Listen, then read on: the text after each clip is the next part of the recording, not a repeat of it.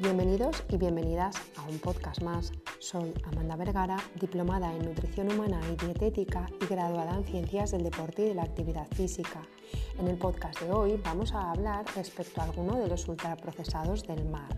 ¿Preparados? ¿Preparadas? Empezamos. Es un condimento muy usado frecuentemente en las ensaladas. Tiene un color rojizo y una consistencia carnosa y también se le conoce como palitos de cangrejo, aunque nada tengan que ver con los cangrejos. Sabes de lo que te hablo, ¿verdad? Del surimi estos palitos de pescado que aparentemente son tan saludables en nuestra alimentación y que nos lo venden como un alimento rico en proteínas, bajo en grasa, bajos en, en kilocalorías, bla, bla, bla. Pues bien, lo que vamos a hacer en el podcast de hoy es eh, ponernos la lupa para valorar cómo es este alimento en cuestión de los ingredientes que contempla y la valoración nutricional del mismo.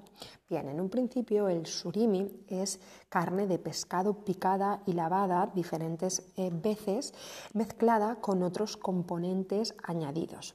Por ejemplo, los palitos de surimi de la marca Pescanova tienen un 47% de surimi. Este surimi es esta, mezcla de pescado. En este caso, el pescado utilizado es la merluza y el abadejo.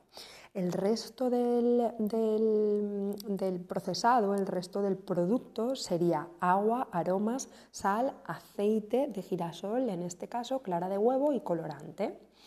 Eh, a pesar de que los ingredientes aparentemente no sean muy negativos para nuestra salud, debemos de fijarnos siempre en todos los supermercados donde vayamos a comprar este surimi, porque los ingredientes varían dependiendo de quién está produciendo ese surimi. Este, es, eh, este ejemplo ha sido el de la marca Pescanova, pero en otros alimentos, en otros productos, en otros surimis, eh, también tienen azúcar añadido o aceites de mala calidad o incluso potenciadores del sabor, que no serían saludables para nosotros.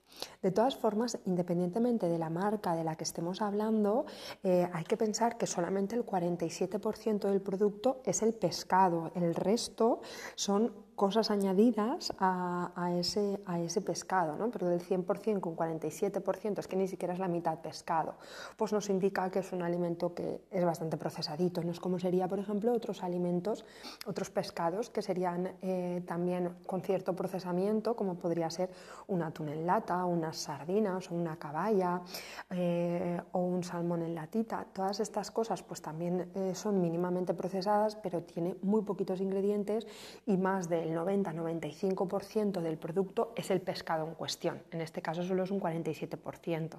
En cuanto a su valoración nutricional, sí que es cierto que no está mal del todo. ¿no? Por 100 gramos nos aporta alrededor de 94 kilocalorías, alrededor de 1,1 gramo de grasa, 11,7 gramos de hidratos, 8 gramos de proteínas y 1,8 gramos de sal por cada 100 gramos. Sí que es cierto que aunque no esté mal en cuanto a la valoración nutricional del producto, porque es bajito en kilocalorías, no tiene mucha grasa, no tiene muchos hidratos, en proteínas, bueno, pues está normalito, 8 gramos por cada 100, sí que la sal, por ejemplo, sería un poquito elevada, y eso es importante que lo tengamos en cuenta, ¿no? Porque si añadimos, por ejemplo, en una ensalada una lata de maíz, eh, unos palitos de cangrejo, una latita de atún, un poquito de queso, pues al final estamos añadiendo alimentos que son ricos en sal y luego encima le ponemos a esa ensalada sal entonces nos estamos pasando en el consumo de, en el consumo de sal. En cuanto a las gulas, también conocidas como anguriñas, eh, que son básicamente las falsas angulas, ¿no? las angulas de, de mentira, se les conoce como gulas porque eh, la, industria de angulas aguinaga le puso este nombre, ¿no? pero al final vienen a ser unas angulas de mentiras, un sucedáneo de angulas, por así decirlo. ¿no? Bueno, pues más o menos comparte los mismos ingredientes que el, que el surimi, eh, sí que es cierto que a veces como, como información le ponen más cositas extras como por ejemplo las gulas o las anguriñas, eh, las gulas de mentira, vamos, las angulas de mentira suelen llevar harina de trigo, proteína de soja, proteína vegetal, albúmina, eh, y tinta normalmente de, algún de algún cefalópodo, ¿no? Pero en cuanto a los ingredientes suele ser más o menos igual.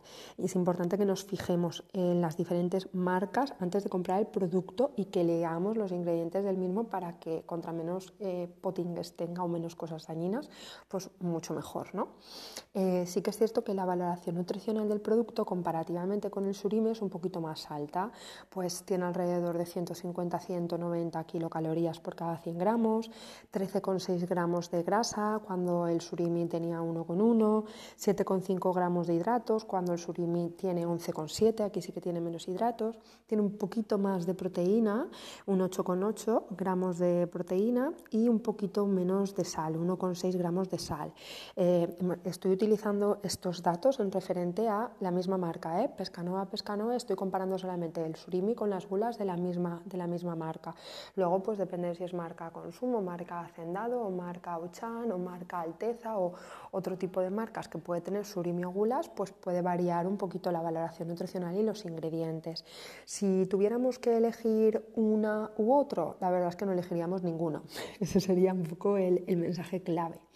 A ver, para no ser tampoco estricta, eh, sí que es cierto que lo podemos utilizar de forma puntual, ¿no? porque por ejemplo unas, unas falsas angulas, unas gulas salteadas con un poquito de ajo, champiñones o, y gambitas, pues están muy buenas y para un momento puntual pues se puede utilizar. O si queremos darle a esa ensalada porque tenemos invitados o por alguna cuestión en particular un sabor extra, sí que podemos utilizar ese surimi. Pero debemos saber que son ultraprocesados, que son eh, en un principio eh, en la el ingrediente principal es el, surimi, que es pues, ese, pescado blanco, triturado, lavado y bla, bla, bla, pero que no solo tiene pescado, sino tiene muchos más componentes que hace que el alimento no se pueda comparar con un pescado real. No, no es lo mismo eh, un trozo de merluza de verdad o de abadejo de verdad que el surimi o las gulas. Entonces, aunque sean ultraprocesados, pues ya sabemos que no son excesivamente perjudiciales para nosotros, pero sí que eh, si quieres tener una alimentación saludable, yo tampoco lo metería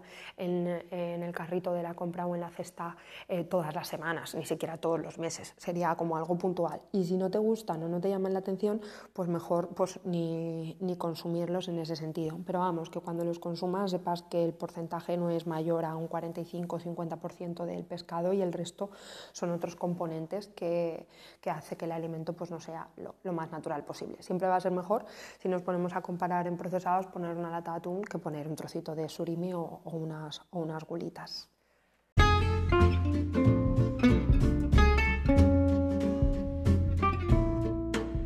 Deseo que este podcast te haya ayudado a conocer un poquito más respecto al surimi, los palitos de cangrejo, las gulas o las anguriñas y que de esta forma pues puedas aplicar mejor los conocimientos y con esto enriquecer tu alimentación.